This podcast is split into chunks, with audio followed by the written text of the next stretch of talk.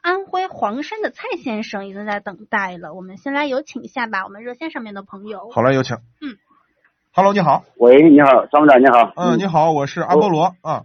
哦，阿波罗，你好 你好，。你好。嗯嗯，你好。 哎，我是请问一下，嗯嗯，我我想买个新车，嗯，嗯，我是两款，你看看哪一种比较合适一点？好的。请一款是卡宴二点零 T 的，一款是 宝呃奔驰 GLC 的奔驰的什么？ GLC G G 系列的。嗯嗯。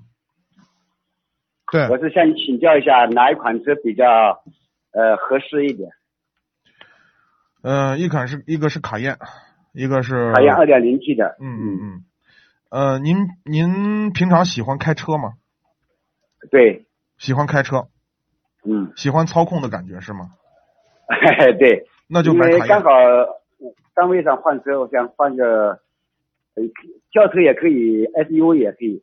七万是好是好，SUV 好，大概六十万左右的车子。嗯，就是如果你喜欢操驾控和操控的感觉，那么那肯定毫无疑问买卡宴。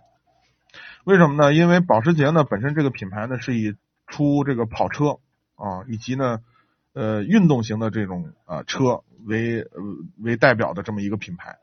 呃，S 哦 SUV 的这个卡宴的这个车呢，包括马 can 的这两款 SUV 的车型呢，也是后来为了适应这个全球呃以及包括以中国为主要的这么一个巨大的这么一个市场，对于 SUV 的巨大需求，所以打造出来这么一款车。呃，其实呢，保时捷在卖的最好的时候，只只不过其实在全国加起来一年才卖了不到三万辆车，两万多辆车而已。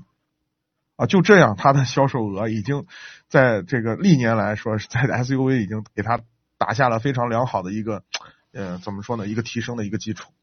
其实卡宴这款车呢，哦还具有公路性的运动性的性能，还是相对来说比奔驰还是要略好一些。嗯哦，好的好的，因为那个它二点零 T 的，它是低配的，应该不会什么太影响吧？